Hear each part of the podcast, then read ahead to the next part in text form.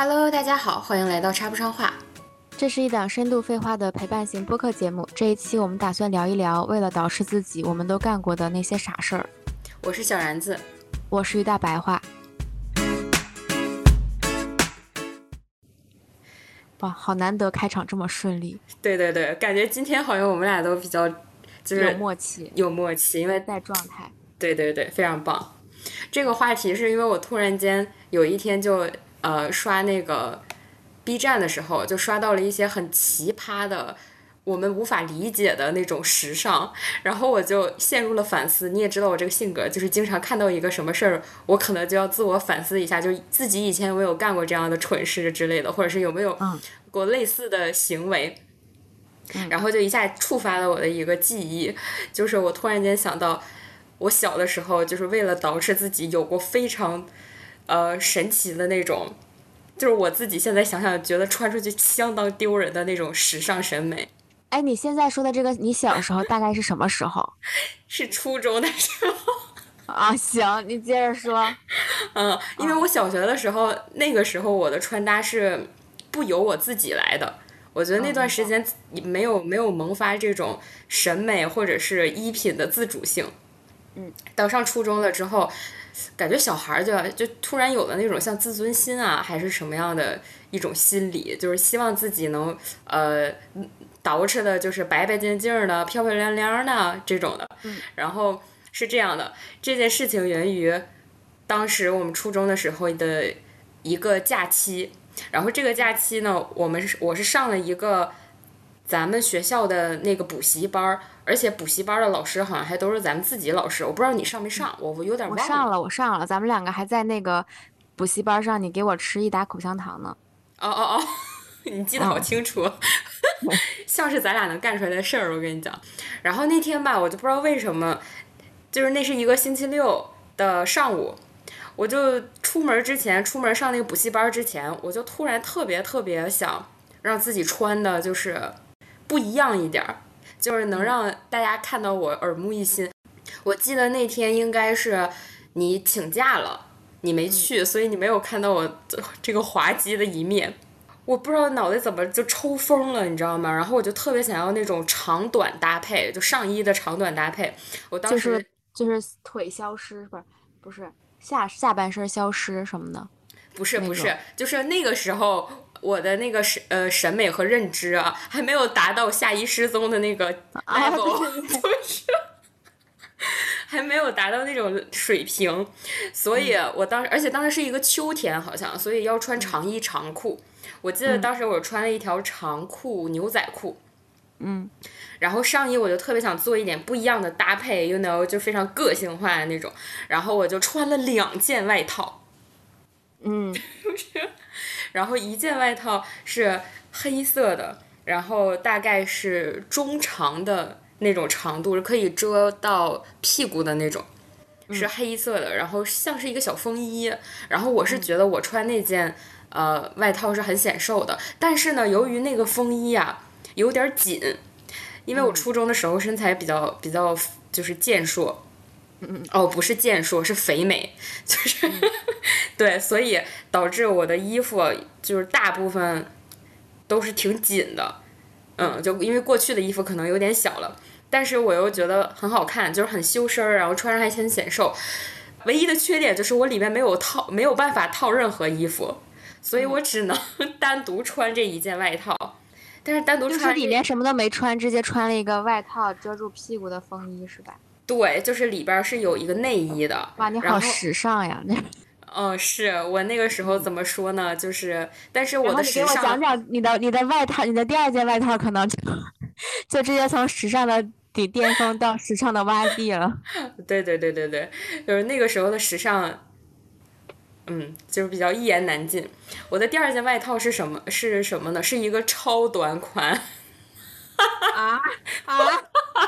我把这个，我把这个超短款的外套套在了我那个黑色的，就是可以遮屁股的那个中长款外套的外面。然后，哎，你能描述一下你那个超短款外套是什么样的吗？好的，我刚要说，因为它的外貌非常的外观非常的炸裂。它是一个白色的，然后很短，基本上就是可以说现在，嗯，现在到肚脐左右的那种长度，就是还是真的是蛮短的。然后它上面印着很多口红，呃，唇印，就是看上去感觉这个这个衣服非常的 fashion，是一个很花里胡哨的一个单品，对对对。嗯。然后它就这样，但是它的底色是白色的，然后上面是那种印花儿，它是一个哎，我是而且我再补充一下，我这两件外套全是帽衫儿，就是 我那个黑色的里边那件黑色的外套，它也是一个。就是你会把那个黑色的帽子套到白色的帽子里边，对吗？呃，对。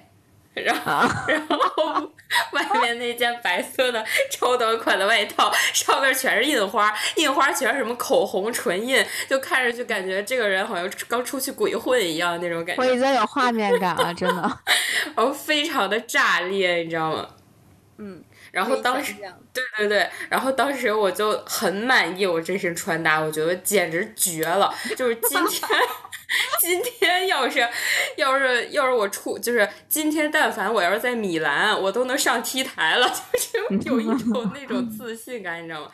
然后，但但是就在我出门之前，发生了一件很不愉快的事情，就是我妈非常不满意我今天的这一身 outlook，然后她就，她她就，首先我妈那个脸色呀，她就拉下来了，她就说，你穿这什么玩意儿？她说。说你看看你这太不合适了吧？你要么就把你外边那外套给脱了，单独穿里边的；要不你就单独穿外边那个。你现在这什么什么？你穿的这什么东西？我妈就说。然后我当时就非常不爽，我寻思，我当时就想，不懂时尚，真的，你这是你就是不懂。哎，你正而且你正在扼杀一个时尚 年轻人的一个创作的热情。说不定就是我就是下一个什么老佛爷之类的呢，我就觉得他，我就觉得我妈特别不懂我，而且我就觉得我，而且我觉得我妈平时穿衣服什么的也没太有个性，就我觉得一点都不不能彰显自我，然后放人群里根本就看不出来你是谁，就找不着你那种，嗯，一点都不特立独行，嗯。然后我当时其实也挺不开心的，但是我还是就是照了照镜子，我说没事儿，我就我就这么穿了。然后我妈当时那个脸色就特别不好。我第一次啊，我记得那是第一次，我妈因为我穿就是衣服不得体，或者说觉得她不是很满意我的这个穿搭的品味，而跟我拉拉下脸，你知道吗？嗯，我那个时候还没有意识到事情的严重性。后来我就这样自信满满的出门了。但是我不得不说啊，我觉得就是咱们初中同学们就是还蛮友好的，因为当时没有人嘲笑我。嗯，我现在想想，我觉得就是，如果现在的我看到有人这么穿的话，我肯定觉得这这人有毛病吧，就是大概。但你是在什么时候发现的？你是什么时候发现的这身衣服非常的不时尚呢？嗯，前两天。也不是，我觉得可能啊，就是。我因为我比较敏感的一个人嘛，我觉得我其实当天就有点感觉，因为怎么说呢，就是那天出门我会觉得有一些不太善意的目光会停留在我的身上。当时我记得咱班一个同学，她其实是个情商很高的一个女生，我觉得就是还蛮会说话。在那个年纪，在那个年纪是挺绿茶婊的。对，就在那个年纪是还蛮会说话的一个人。然后她当时就跟我说说：“哇哦，哈哈哈哈哈！说你今天嗯是故意穿这么特别的吗？” 你怎么回答他的？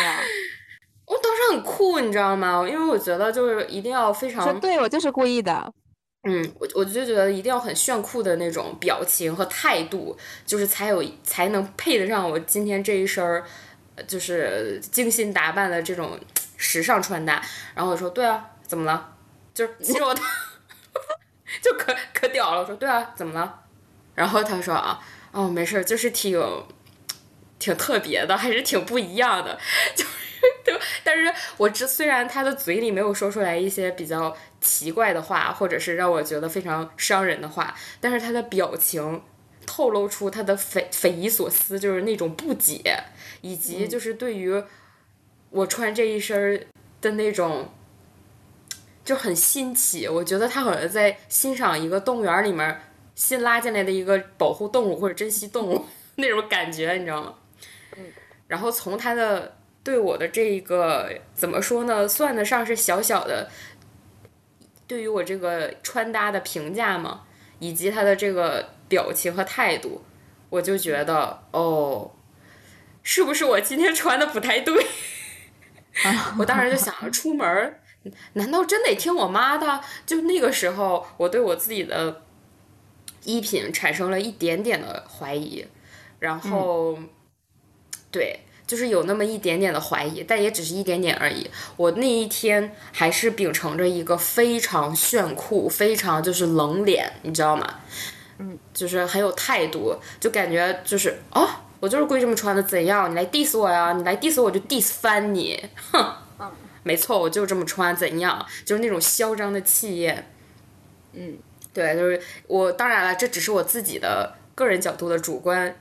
想法就是，也许在别人看起来，我那天表现非常的正常，而且就是和平时没什么不一样。但是我就觉得，我那天的穿搭给了我一身这样的加持，我就嗯感觉我走在路上啊，我那个走路都带风，然后一插耳机就耳机一戴，谁也不爱我，咔咔就是一放那种带节奏的歌，我走在路上就是这这条街上最靓的仔。我那天对整个人那种。心潮澎湃的那种气势就加满，嗯，直到后来有一天，应该是我上大学的时候，就是因为我发现啊，我上大上大学的时候，是我逐渐会去学怎么穿，会看上去比较好看一点，就是感觉像是打通了一个装扮自己的那个思路，嗯，因为上大学了嘛，你就拥有更多的。穿衣的自主权就不像以前上高中、初中，你还要每天都穿校服。对，尤其咱们的那个教育环境和生长环境就是非常非常本地化的那种嘛。所以我们的那个校服，你也应该是吧？就是我记得我们初高中的校服应该都是肥肥大大的，然后是以运动服为主的那种。嗯，也没有什么小裙子，也没有什么东西，然后基本上一年四季啊都是穿校服这种。对。所以，后来上大学的时候，某一天，我就突然想起了我这两件外套，然后我就想到了我当时的这一身打扮，就觉得啊，还好那是很多年以前的事儿了。如果放在现在，我真的觉得特别羞耻。对，就这件事情给我。留下了非常深刻的印象，嗯，然后觉得挺傻的，嗯。嗯，我也有一个差不多类似的故事吧，嗯，但它是发生在我的大学，嗯。就它真的会让我至今为止，嗯。在每一次涂口红的时候，都会内心有隐隐的 PTSD。哦，那看起来是跟化妆有关的，对吗？对，就是你知道，人人总是会在。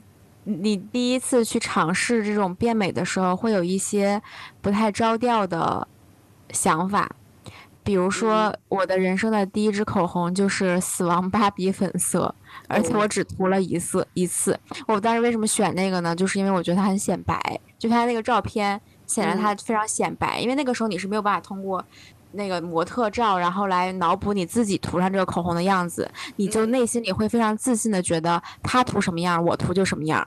就我只要买了这个口红，我就可以拥有跟它一样的那个好看。然后，然后，然后在刚开始学化妆的时候，我就我就做过很多，就是比较愚蠢的审美和愚蠢的事情。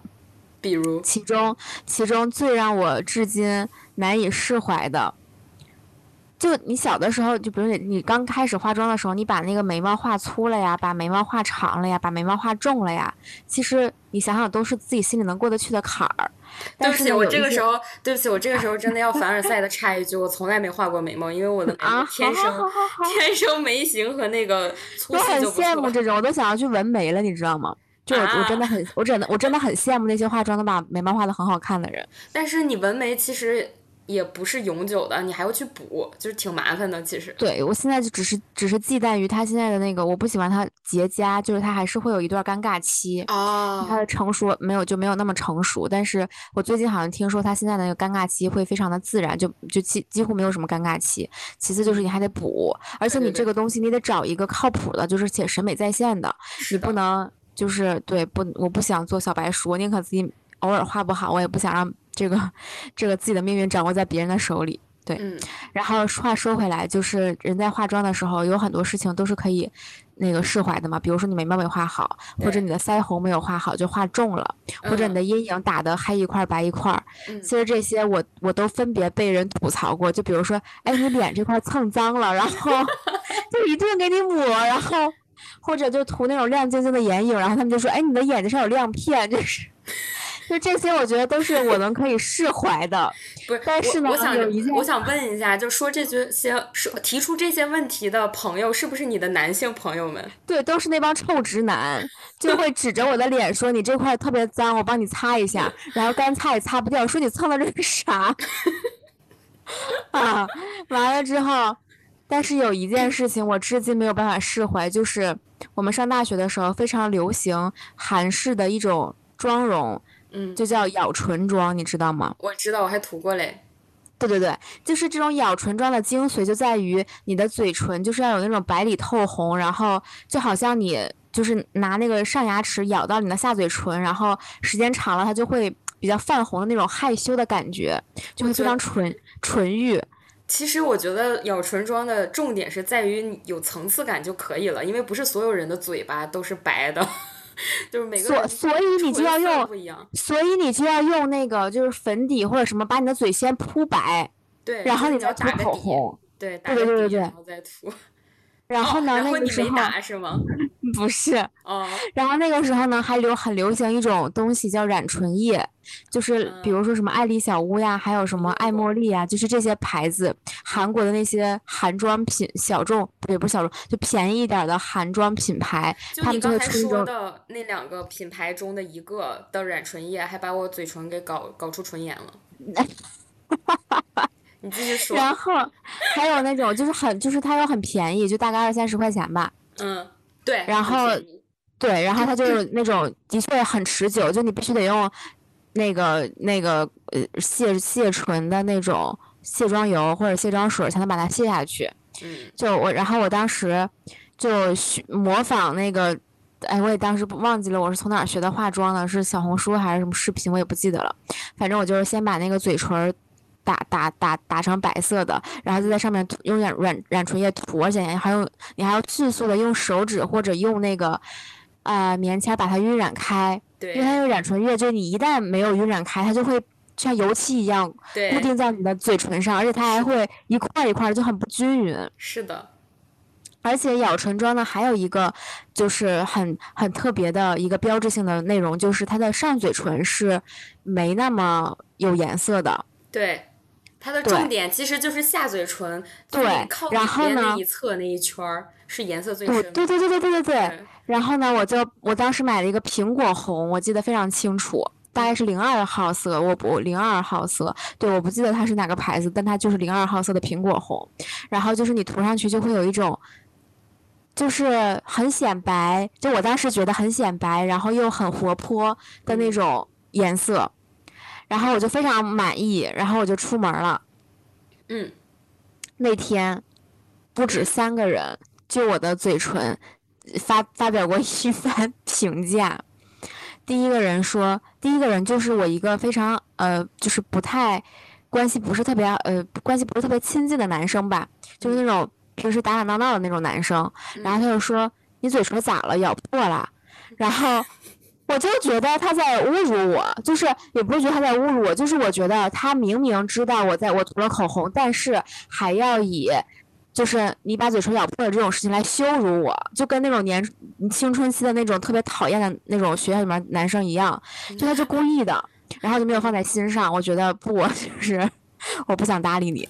然后，然后第二个人呢，就是我一个我一个比较好的，就是在化妆上会经常分享，就是会互换那种见解的，或者会互相分享的那种女性的朋友。嗯，然后他就跟我说说你今天的这个口红特别像吃死小孩的那种感觉。我的天！然后，然后我当时就是他这个是很中性的一种评论，你知道吗？因为当时就是网上会流行那种博主就是测评那个一某种口红的时候，就会说这个海这个口红的颜色就特别像那种后妈色，像那种吃死小孩的颜色，就是你会很难分辨，就他到底是夸你呢还是在骂你呢？我听着像是在骂你，然后，但是当时就是，的确是有一一类博主，就是他们会测评那种，比如说姨妈色的那种口红，就是会用这种吃死小孩色来去那个形容形容它，对对对。然后当时我还没，就是我当时觉得有点奇怪，然后我也没有特别那个啥，嗯，直到遇到了第三个人，就是一个跟我关系很好的男生，嗯，然后。他就是那种会，就比如说你出糗，他也会比较保护你，或者就是比较会照顾你那种，不会拿你开玩笑的那种男生。他跟我讲说：“哎，你这个嘴唇怎么了？你你要不要擦一擦？”然后 我就觉得这个事情就非常的不对劲儿。然后，但是那个染唇液它有一个非常大的 bug，就是它的确很难在外面的时候你想擦，基本擦不掉。对的，就是而且你你舔也舔不掉，你擦也擦不掉，就是。是的，然后而且当时它那个染唇液又会比较拔干，就是你你涂完之后它又会起皮，然后你起皮以后我就很开心，我就把那个嘴皮就是撕掉一块儿，但是呢我就觉得这样的话我就可以把那个 染唇液 给卸掉了，因为我真的觉得好 丢人。但是它这件事情它产生到一个后续的影响，就是它只有一块被撕掉了，然后其他地方还在，所以它就又卡又卡纹，然后又。斑驳，然后又一块深一块浅，然后就只有 嘴唇那一圈儿啊！然后我当时后来就上了两节课，我就迅速的回到了那个宿舍，然后把它给卸掉了。然后我当时就陷入了沉思。后来我再也没有，真的，我的人生中再也没有尝试过咬唇妆，而且我觉得它就是一个，它就是一个商业就是陷阱，就是它根本就不好看，它只有在韩剧女主的那个嘴上才好看。然后我现在。我就一直到现在就是，后来我为什么涂口红涂的还可以？就是我的口红它基本不会怎么掉，而且它会涂的非常的有层次，且我上下嘴唇都会涂上，就是因为那一次的经历给我的幼小的心灵中埋下了非常深刻的种子。嗯，就以至于我至今为止涂口红，我至少要叠涂两到三种啊，颜色复杂。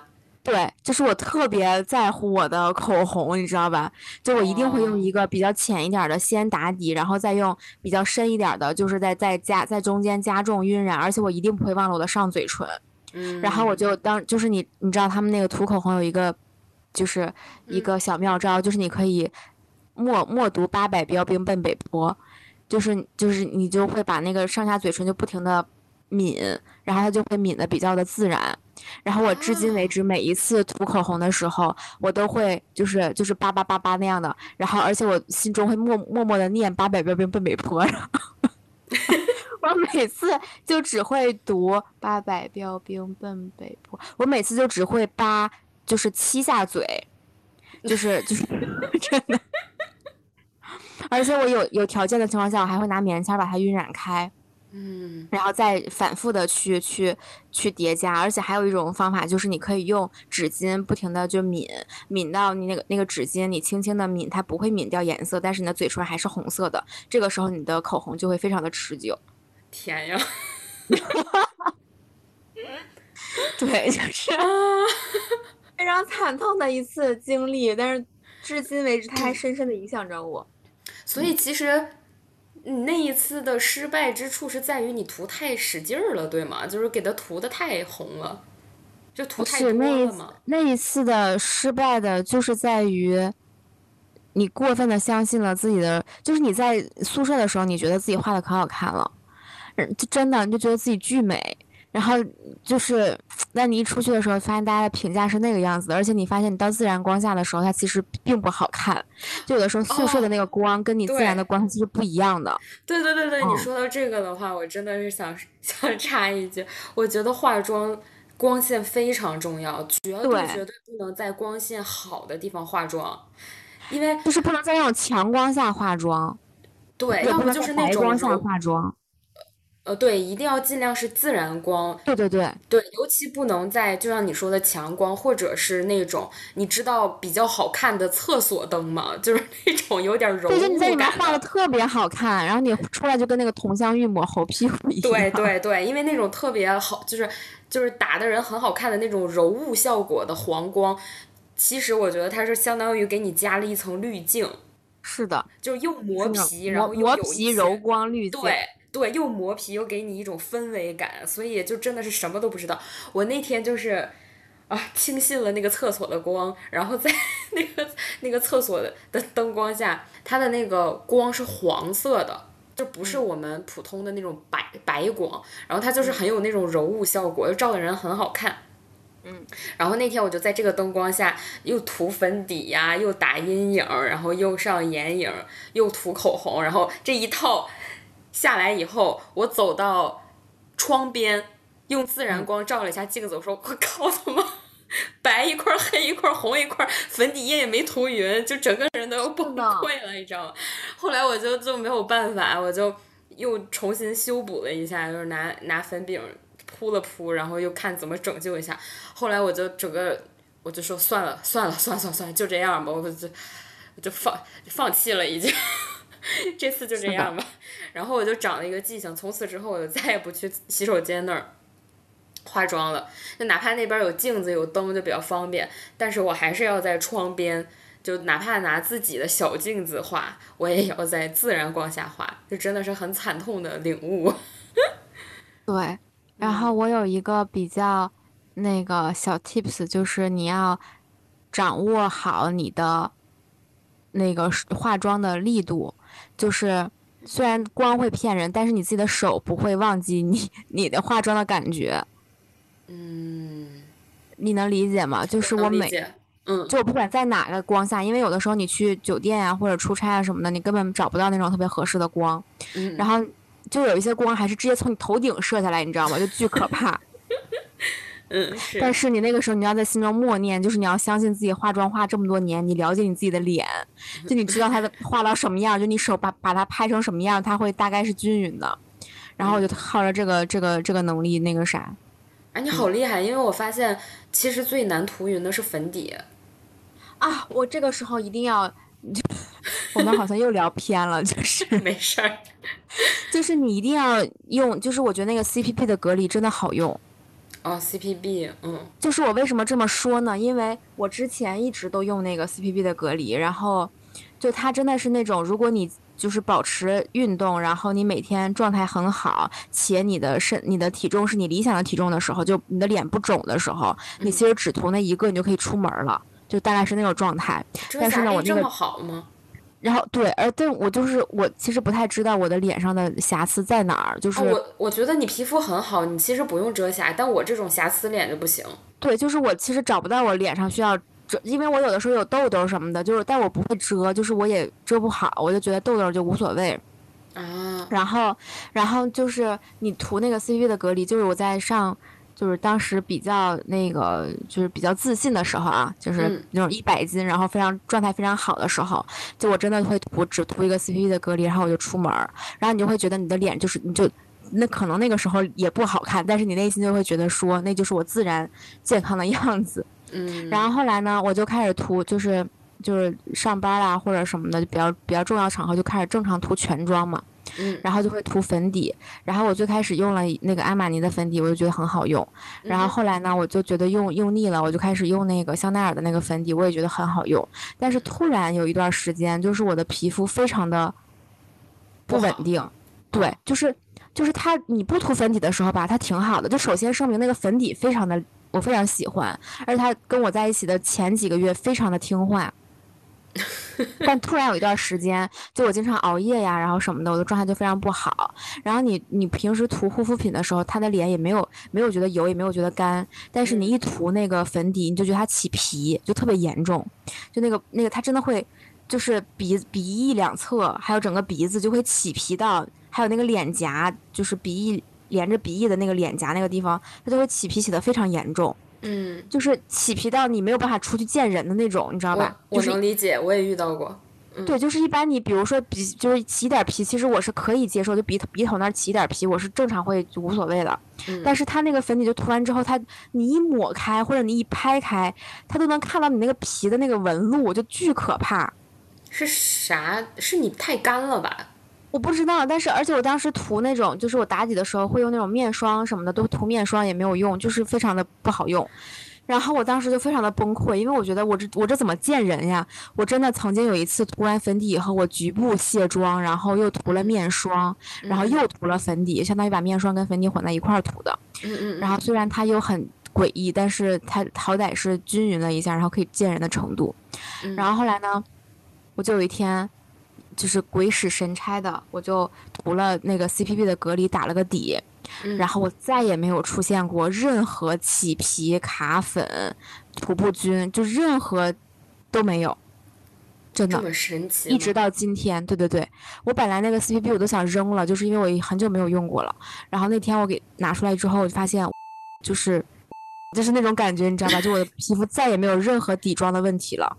就就是而且有的时候有的时候你都会涂完那个 CPB 的隔离，然后上完粉底之后，你都会在镜子前默默的欣赏一会儿，你知道吗？就就无瑕底妆，真的太完美了。嗯但是你本身皮肤底子就好，我觉得，啊，因为因为像我这种瑕疵皮是属于那种又有痘印，然后又又又痘坑，又什么那个脸脸面部还泛红，就是我觉得我的问题还蛮多的。其实虽然它每一种都不是特别严重，就是不是那种极端的那种情况，但它综合到一起就就很多样，你知道吗？就就很烦，然后就很难做到。我觉得像你们皮肤好的人，这那那种妆效，我觉得是就很难。然后就是关于干就是皮起皮这件事情，其实我超级超级超级有发言权。对，有有有共同话题，因为我也遇到过同样的情况。然后我后来就发现，其实是确实是我们脸部上面有的时候就是会干到有死皮，就是所以如果我要遇到这样的情况的话，我我一般情况下都会在妆前。当然了，如果你已经是上完底妆，发现干成这样的话，我是一定会卸掉的。然后卸掉之后，再拿那个呃化妆棉，把化妆水浸湿化妆棉，然后就是在脸上擦一遍。嗯，然后对，就基本上相当于把你面部上面那种比较硬的角质或者死皮，给它先面儿上的能擦掉的就给它擦掉。然后呢，再用水再用化妆再用水儿打湿化妆棉敷一下你最容易起皮或者最干的地方。嗯，对，然后这样就会好很多。而且我后来发现一件事儿，就是因为基本上我觉得我身边人用比较多的卸妆的东西是卸妆油或者是卸妆膏，就现在不太有人用卸妆水了嘛。我就用卸妆水，对我之前是一直用卸妆水的，我后来发现其实啊，我的脸在最最光滑、没有最没有死皮的时候是什么时候？是我拿卸妆水把我的脸就是擦完擦的很干净的时候。嗯，我发现那个时候是我脸上最最平稳、最没有死皮，然后最柔嫩的时候。我不知道为什么会这样，所以我后来一如果再遇到这种有死皮的那种局部的粉底的情况，我就把那个 我就拿卸妆水儿把这一块儿给卸掉。嗯，我觉得同时也会把那个死皮或者是那个起的那个皮给直接一波带走。对，嗯，就真的是挺烦的，我超级能理解你的那个心情。对，就根本见不了人的那种，而且对对对就是我这种皮肤，其实我到今天为止也没有办法知道，就我我不知道我是油还是干，但是我真的用不了卸妆油跟卸妆膏，你是觉得卸不干净是吗？我只要用卸妆油就会闷闭口，就是哦我我很少知道闭口是什么东西，你知道吧？但我只要一一用卸妆油，我就会闷闷闷闭口那种感觉，我就很不喜欢。然后卸妆膏，嗯，小的时候用过，但是我总是掌握不好那个那个量，就是我觉得你挖一勺，挖一小勺才能卸干净，你挖一大勺才能卸干净，是，就是我很不知道它那个它那个那个量。对，而且我不太会乳化，我觉得，而且我觉得乳化有点麻烦。对，就我就我特别嗯享受那种，就是你直接可以用就是三片化妆棉跟化妆水儿，就把你的眼睛跟脸全都卸完那种感觉，而且你也、你也完全不用，就是还要洗嘛。如果你要用卸妆膏跟那个卸妆油，那就很麻烦。对，要拿水冲一下，就是其实，而而且其实一相当般于洗两遍脸。对，而且其实一般情况下卸完妆就不用再洗再用洗面奶洗脸了，嗯因为它是会过度清洁。对我也我有的时候也这样，对有的时候就会就会用洗面奶，有的时候不会用，嗯，就还挺神奇的。是，嗯，就确实有点跑偏了。我还在想，就是虽然我们这个节目没有什么人听，但是你这一期真的对 CPB 的安利，我觉得已经是可以打钱的程度了，发自内心的安利。嗯，对，行，哎，就你你刚刚讲那个出糗的事情的时候，我还我还我当时脑海里面就想到了一个画面，就你嗯记不记得我们小的时候必须得穿校服，嗯，当然，就是你冬天的就冬天的时候也要穿校服。对我们是高中的时候有冬季校服，但是咱们初中好像没有。对，而且初中的时候，我记得你是冬天的羽绒服，你是可以套到里边儿那个？里，就是就是我记得好像是有的时候羽绒服是可以穿在外面的，但是有的又有有又有的老师丧心病狂，我忘记了初中还是高中，他要求你必须得把校服套到羽绒服的外面。哎呦我的天，那如果你不知道的话，那应该就是我们的高中，应该就很诡异，你知道吗？就是你想象一个拖地的羽绒服在里面，然后你外面套一个那个校服，然后那个校服也很大，它是过屁股的那种校服，嗯，就你整个人就像一个武大郎一样在地上 就跪着走。哎哎，你我觉得你们高中的这个老师他的那个衣品审美只比我初中的那个水平啊，这跟我当时的那个穿搭多像啊！然后，然后我就觉得挺逗的。就你刚刚说你那个长短搭配，我就突然想到了那个画面。是吧？是吧？嗯。哦，然后我又还想到了一个事儿，就是我之前为了捯饬我自己，还特地去染了头发，但是这已经是很很后面的事儿了，就是基本上是我都已经工作以后了，大学都毕业了以后，我才去染的头发。我是很晚很晚才开始捯饬自己头发的，我从小真的就是也不烫也不染，然后那段时间吧，就是。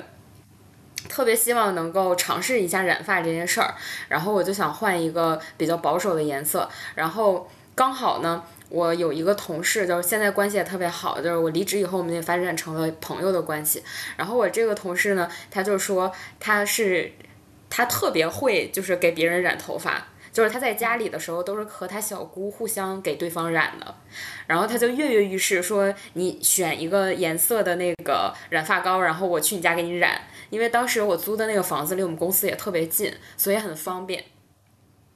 于是呢，我就上网找了一个差不多，哎，我觉得比较不错的那种，看起来应该不会出错的，偏棕色的那一挂的一个颜色。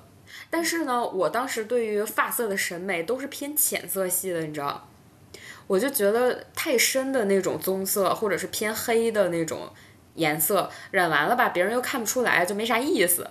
然后我我其实以为自己选了一个呃挺保守的颜色，但其实它那个颜色染出来还是挺浅的。我现在还能给你找到我当时那照片儿。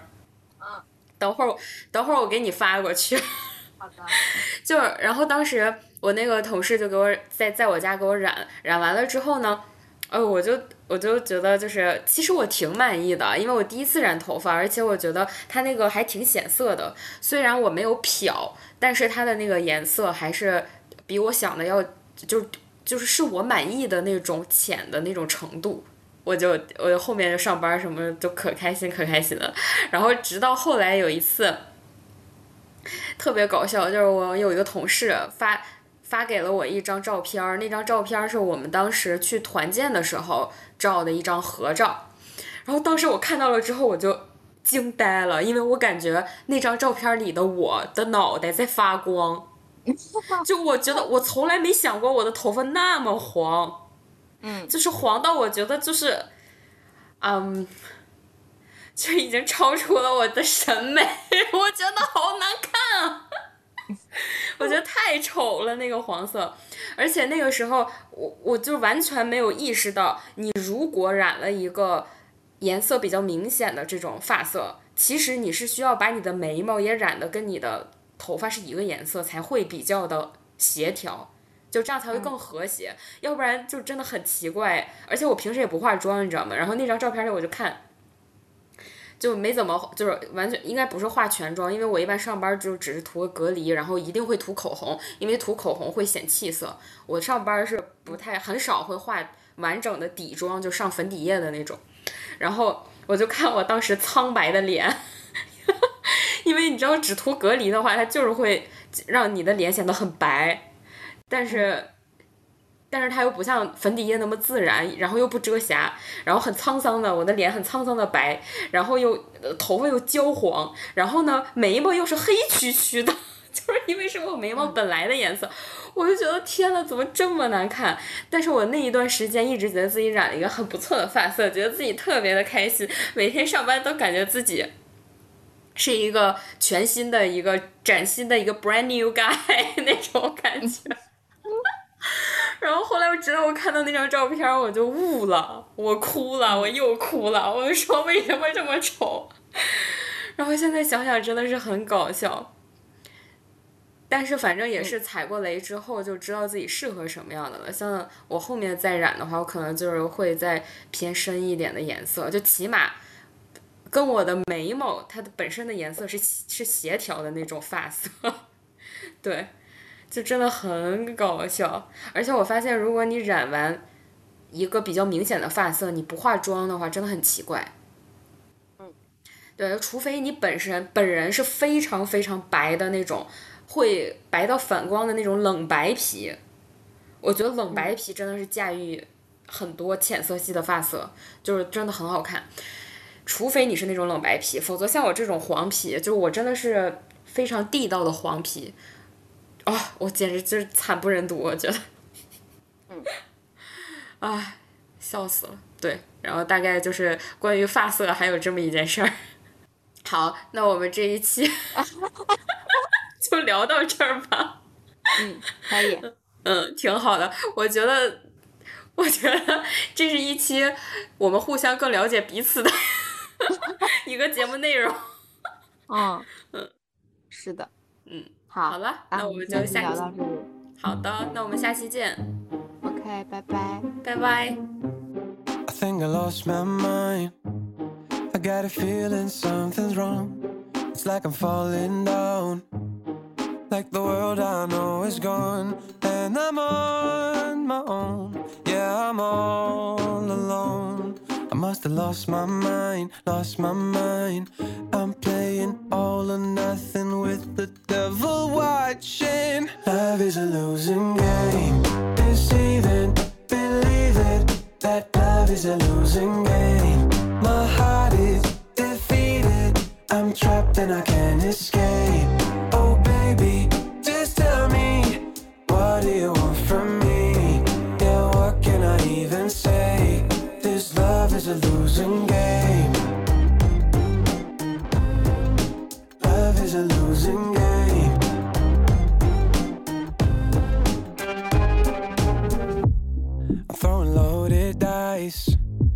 Playing dirty cause I wanna win.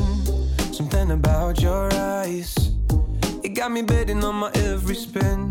Will you keep me close? Never let me go. And never tell me lies, tell me lies. I'm playing all or nothing with the devil watching. Love is a losing game.